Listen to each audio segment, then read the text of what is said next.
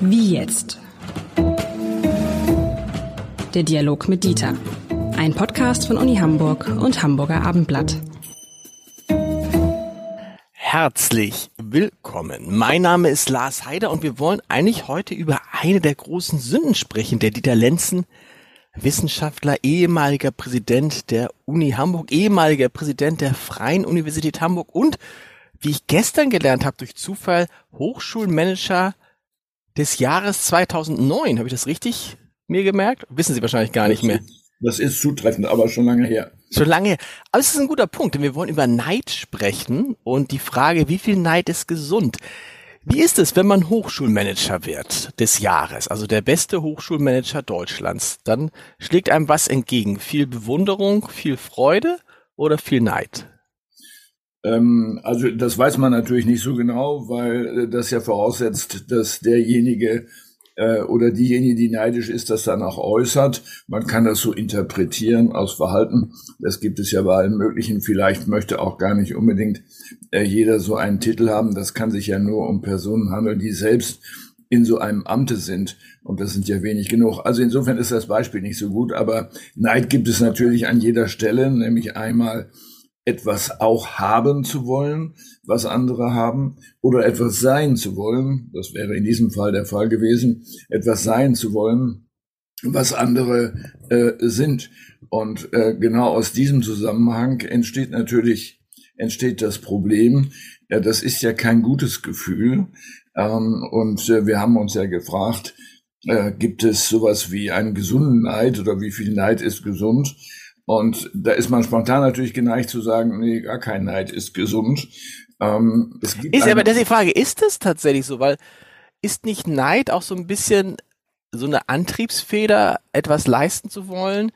Weil man, also keine Ahnung, man möchte auch Hochschulmanager des Jahres sein oder man möchte auch Präsident der Universität Hamburg sein. Wenn man dieses Ziel nicht hätte, ähm, das kann auch sagen, das ist auch Ehrgeiz, aber so, so, so, so ganz klein bisschen Neid, wenn er nicht übertrieben ist, ist vielleicht gar nicht verkehrt. Es gibt ähm, einen, einen Satz äh, von einem berühmten Philosophen namens Ludwig Marcuse, der heißt, das Leid der Unterlegenen kommt aus dem Vergleich. Äh, mit anderen Worten, äh, die Neiddebatte ist eine Vergleichsdebatte ähm, wieso komme ich eigentlich dazu, mich anderen, mich mit anderen zu vergleichen und dann zu sagen, oh, mir geht es aber schlecht, weil ich nicht dasselbe habe oder bin. Ja, ähm, es gibt ähm, eine destruktive und eine konstruktive Variante. Die destruktive besteht im Grunde darin, dem, den man beneidet, das wegnehmen zu wollen oder zu beseitigen, was er oder sie hat. Das ist die destruktive Variante. Dann ist auch wieder Gleichheit hergestellt. Die konstruktive ist zu sagen, okay, ich strenge mich an, äh, ich möchte auch äh, irgendetwas besitzen oder sein. Ähm, das äh, kann natürlich auch entstehen durch ein anderes Motiv als äh, durch Neid. Ähm, aber es ist richtig, hier ist eine, ein, ein Impuls anzunehmen, äh, der vielleicht äh, dazu führt. Aber die Neigung, destruktiv zu sein und zu sagen, ich bin immer benachteiligt, ist wahrscheinlich größer. Aber ich meine, geht das eine, also wenn man, wenn man das, das, das Positive ist vielleicht Ehrgeiz, ne? Ambition, aber ja. Ehrgeiz ist vielleicht das, das, das so. Geht das eine oder das andere zusammen? Nehmen wir mal Sportler. Da ist jemand, der hat Wimbledon gewonnen. So. Und dann ist natürlich, denn Neid würde doch bedeuten, dass ein anderer Tennisspieler da ist, der sagt, ah, ich hätte auch gern Wimbledon gewonnen und deshalb strenge ich mich beim nächsten Mal noch mehr an, um Wimbledon zu gewinnen, sodass dieses Neid und Ehrgeiz zusammengeht und man und es zeigt sich doch erst, ob jemand wirklich eine neidische Person ist, in dem Moment, wo er den, das Ziel erreicht und dann eben nicht triumphierend ist, sondern dann eher wieder in so eine Demutshaltung geht und sagt, ich habe viel Glück gehabt und ich freue mich darüber, aber nicht dann sagt, hey, hey, jetzt bin ich Wimbledon-Sieger und du nicht. Ja, da ist man ja immer geneigt zu fragen, ob man bereit ist, das zu glauben, äh, die Demut. Ähm, und ähm, äh, wir sehen das ja oft bei Interviews mit Sportlern Sportlerinnen hinterher, wo man sagt, aber meine Gegnerin war also absolut genauso gut, eigentlich sogar besser als ich. Und jeder weiß natürlich, dass das nicht ernst gemeint ist, meistens jedenfalls, äh, sondern natürlich aus dieser Haltung aus, ich habe gewonnen, kann man alle möglichen Zugeständnisse machen. Ähm, ja, aber hier haben wir es natürlich mit etwas anderem zu tun als im alltäglichen Leben. Hier ist ja ein Wettbewerb vorliegend, äh, einer, der künstlich erzeugt worden ist, wo man sich hineinbegibt, aber nicht hineinbegibt geben muss. Das ist was anderes, als wenn es darum geht, eine große oder kleine Wohnung zu haben. Das ist kein Wettbewerb im Sinne eines sportlichen Wettbewerbs. Also mit anderen Worten, äh, hier muss man damit rechnen bei solch einem Wettbewerb, ähm, dass man verliert. Das ist der Bestandteil des Wettbewerbs und äh, das kann auch nicht ausgeglichen werden durch Destruktion des anderen. Hm, wir haben manchmal ja solche Fälle. Sie erinnern sich vielleicht an Mohammed Ali, äh, den Schwergewichtsboxer, der natürlich dann solche Sprüche abgesondert hat die in diese Richtung gehen, ich bin der Größte und so weiter. Ähm, aber im alltäglichen Leben ist es natürlich was anderes. Da wird Neid ähm, vielleicht still gehegt und man stellt sich eine Person vor, die an der Unterlippe nagt ähm, und sagt, das will ich aber auch haben. So, also mit anderen Worten, äh, da ist es dann nicht besonders konstruktiv. Kann man das steuern? In Vorbereitung unseres Gesprächs habe ich mich mal ein bisschen umgehört in der in der Schar der Patenkinder, die sich so um mich herum bewegen und habe da gleich zwei gefunden, die gesagt haben, sie können es nicht ertragen, wenn in der Schule jemand schneller, Schrägstrich, die eine sagte schneller, die andere sagte besser ist als sie selber. Das sei nicht zu ertragen. Und habe ich gesagt, woher kommt denn dieses Gefühl? So, ja, das, das könnten sie gar nicht so richtig erklären und so richtig schön sei es auch nicht, aber sie müssten halt immer die oder diejenige sein, die am schnellsten abgeht oder diejenige sein, die am besten abgeht. Sie kann nicht sagen, freuen sich, sie kann sich nicht für jemanden freuen, der dann einmal eine bessere Not hat und so. Woher kommt sowas bei verhältnismäßig jungen Menschen? Also hier scheint ja, und das müsste man untersuchen, wie das spezifisch in den Schulen ist, auf denen äh, die Kinder sind, mit denen Sie gesprochen haben. Hier scheint ja Schule mit Wettbewerb verwechselt zu werden. Ähm, es ist ja kein sportliches Ereignis, sondern hier geht es um das Leben äh, und um die Zukunft des Lebens. Manche Kinder haben dafür irgendein Gefühl, andere nicht. Ähm, aber das ist sicher nicht treibend hier, sondern tatsächlich ähm, gegenüber einer dritten Instanz, also beispielsweise dem Lehrer, der Lehrerin oder auch den Eltern, als besser dazustehen. Innerhalb der Klasse ist das ja ambivalent. Ähm, der Beste zu sein führt nicht dazu, dass alle anderen einen automatisch lieben, äh, sondern möglicherweise eher zum Gegenteil.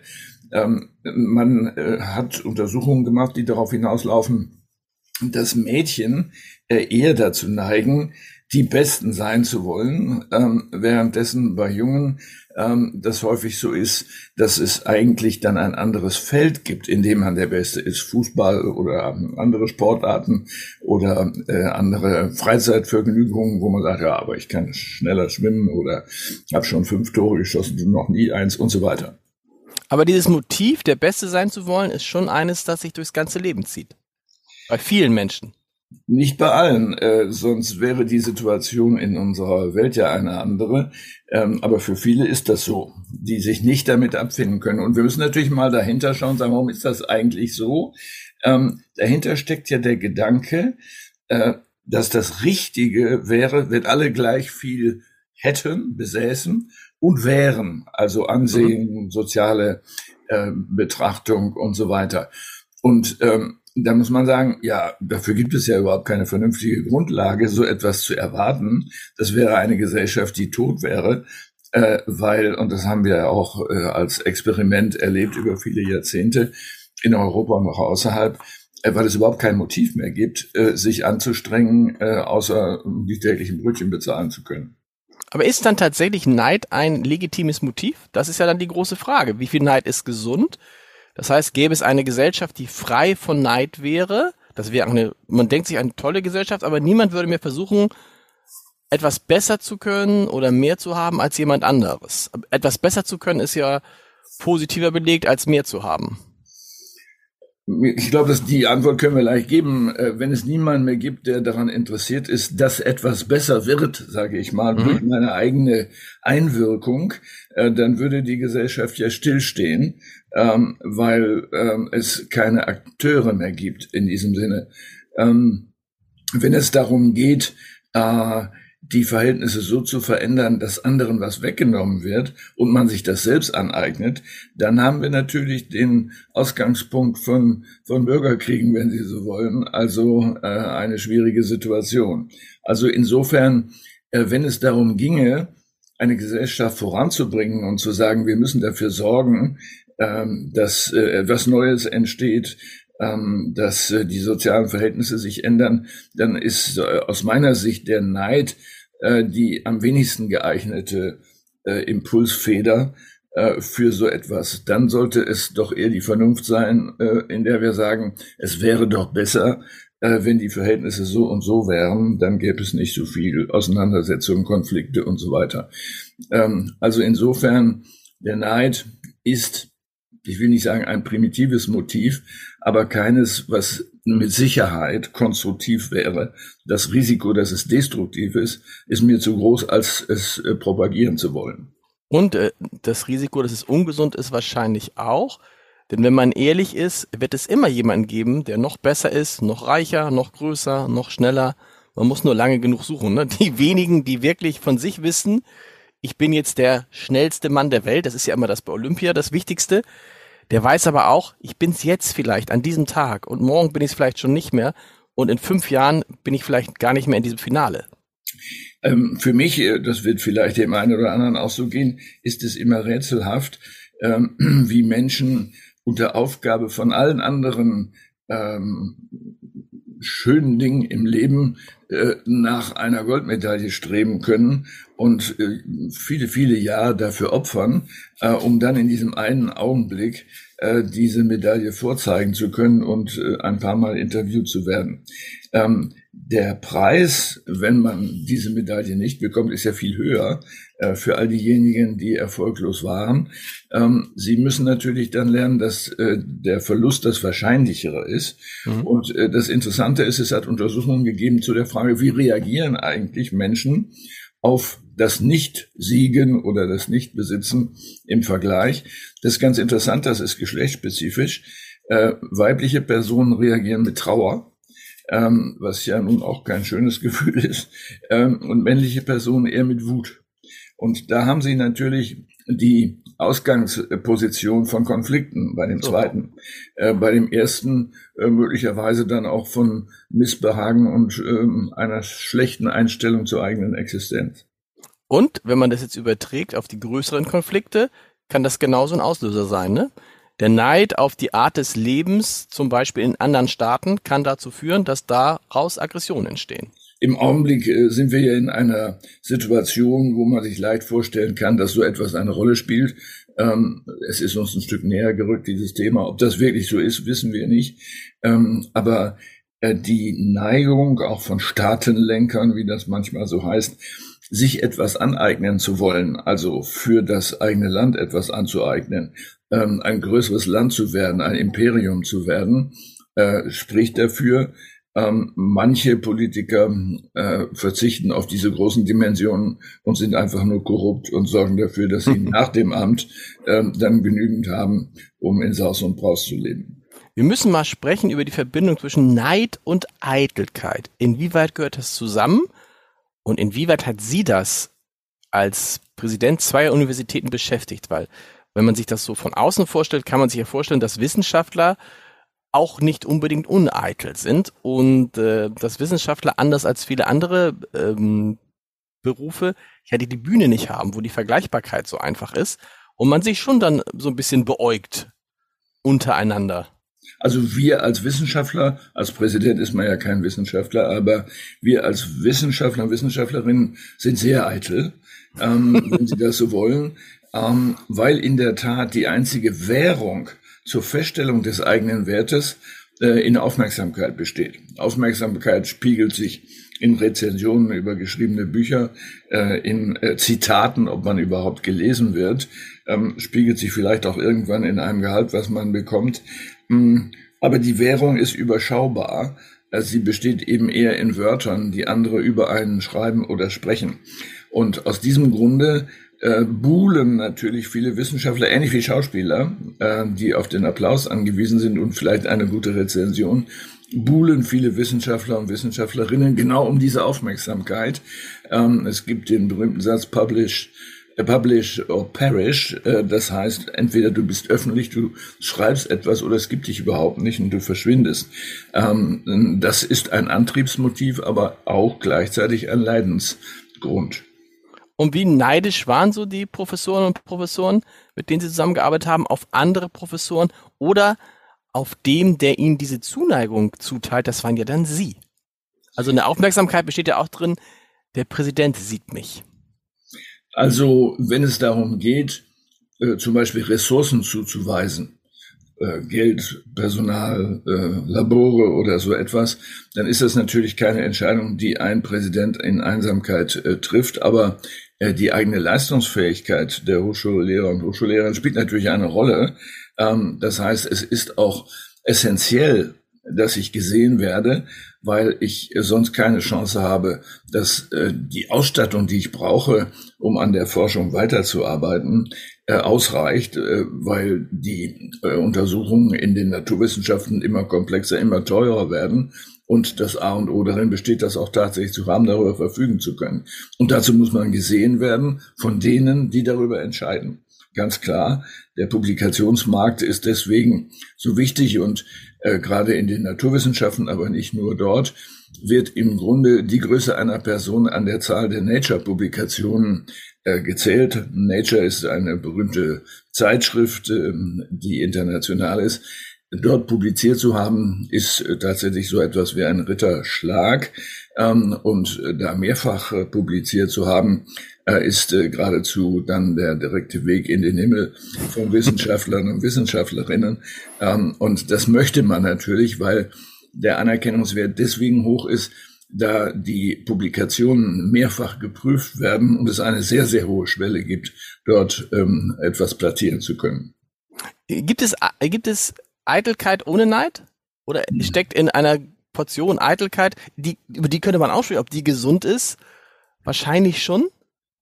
Also ich also, glaube, äh, das ist ja jetzt Sprachphilosophie, was wir betreiben, äh, dass die Eitelkeit eher eine Empfindung ist, die darauf achtet, dass man auch mit seiner Qualität gesehen wird. Ähm, also gehen Sie an die böse Königin in äh, Schneewittchen. Ähm, sie stellt sich vor den Spiegel und schaut, ob sie auch gut genug aussieht, so dass sie gesehen wird und möglicherweise von irgendjemandem entdeckt, den sie heiraten möchte. Ähm, das ist dann die Eitelkeit, äh, dass äh, das, was man ist, auch gesehen wird man übertreibt dann auch. Schminke ist ja nichts anderes als Eitelkeit möglich zu machen. Äh, man übertreibt den auch und Kleidung und so weiter, das gehört dazu. Also insofern äh, ist das auch ein Indikator. Übrigens in der wissenschaftlichen Community etwas, was viele, viele Jahrzehnte lang oder eigentlich Jahrhunderte äh, keine Rolle spielte, weil man gesagt hat, ein guter Wissenschaftler ist so ein bisschen verschroben, hat einen alten Anzug, äh, der noch nie gewaschen wurde und einen langen Bart, weil er keine Zeit hat, den zu schneiden, äh, da er immer zum Nachdenken muss. Das ist natürlich vorbei, weil der Beruf des Hochschullehrers nicht mehr so exorbitant ist, äh, wie das im 19. Jahrhundert der Fall war. Wir haben fast 50.000 Professoren und Professorinnen. Ähm, das ist dann äh, auch äh, nichts, wo man sagen kann, boah, davon gibt es nur 100 und das ist was ganz Besonderes. Da sind dann auch ein paar hübsche dabei und ein paar, die sich gut anziehen. Ja, zweifellos. Äh, die Bekleidungsregeln haben sich geändert und man achtet auf sich ähm, in größerem Maße. Sehr interessant. Also wir lernen daraus, äh, es gibt destruktiven und es gibt nicht destruktiven Neid und man muss gucken, wenn man sich nur über Neid definiert, hat man ein Problem. Also wenn man nur, wenn der Antriebsfehler nur, Antriebsfehler nur ist, ich möchte mehr als der, ich möchte besser als der, dann wird man ein trauriges oder ein wütendes Leben führen. Weil Je man nachdem, immer, man, weil man immer zu Personen findet, die es noch besser haben oder besser beachtet werden äh, oder Funktionen haben oder Geld haben. Ja, das ist eine endlose, ein endloser Weg, den man nicht erfolgreich gehen kann. Kann man auch auf Vorbilder eigentlich neidisch sein, frage ich mich gerade? Ja. Also Vorbilder, Vorbild, wenn sie einem nahestehen. Vorbild wäre ja im Grunde die positive Variante. Mhm. Äh, nehmen wir mal eine Persönlichkeit, die besonders sozial ist, äh, die als solche Person sichtbar ist, äh, meinetwegen die Erfinderin der Tafel oder so etwas. Darauf wäre man ja nicht neidisch, sondern vielleicht würde man sie eher bewundern oder achten. Ähm, und das ist ja eine positive Empfindung, weil sie zum Nachahmen anregen könnte. Lieber Herr Lenz, vielen Dank. Wir hören uns nächste Woche wieder. Bis dahin. So Tschüss. machen wir das. Ein Gruß in die Runde.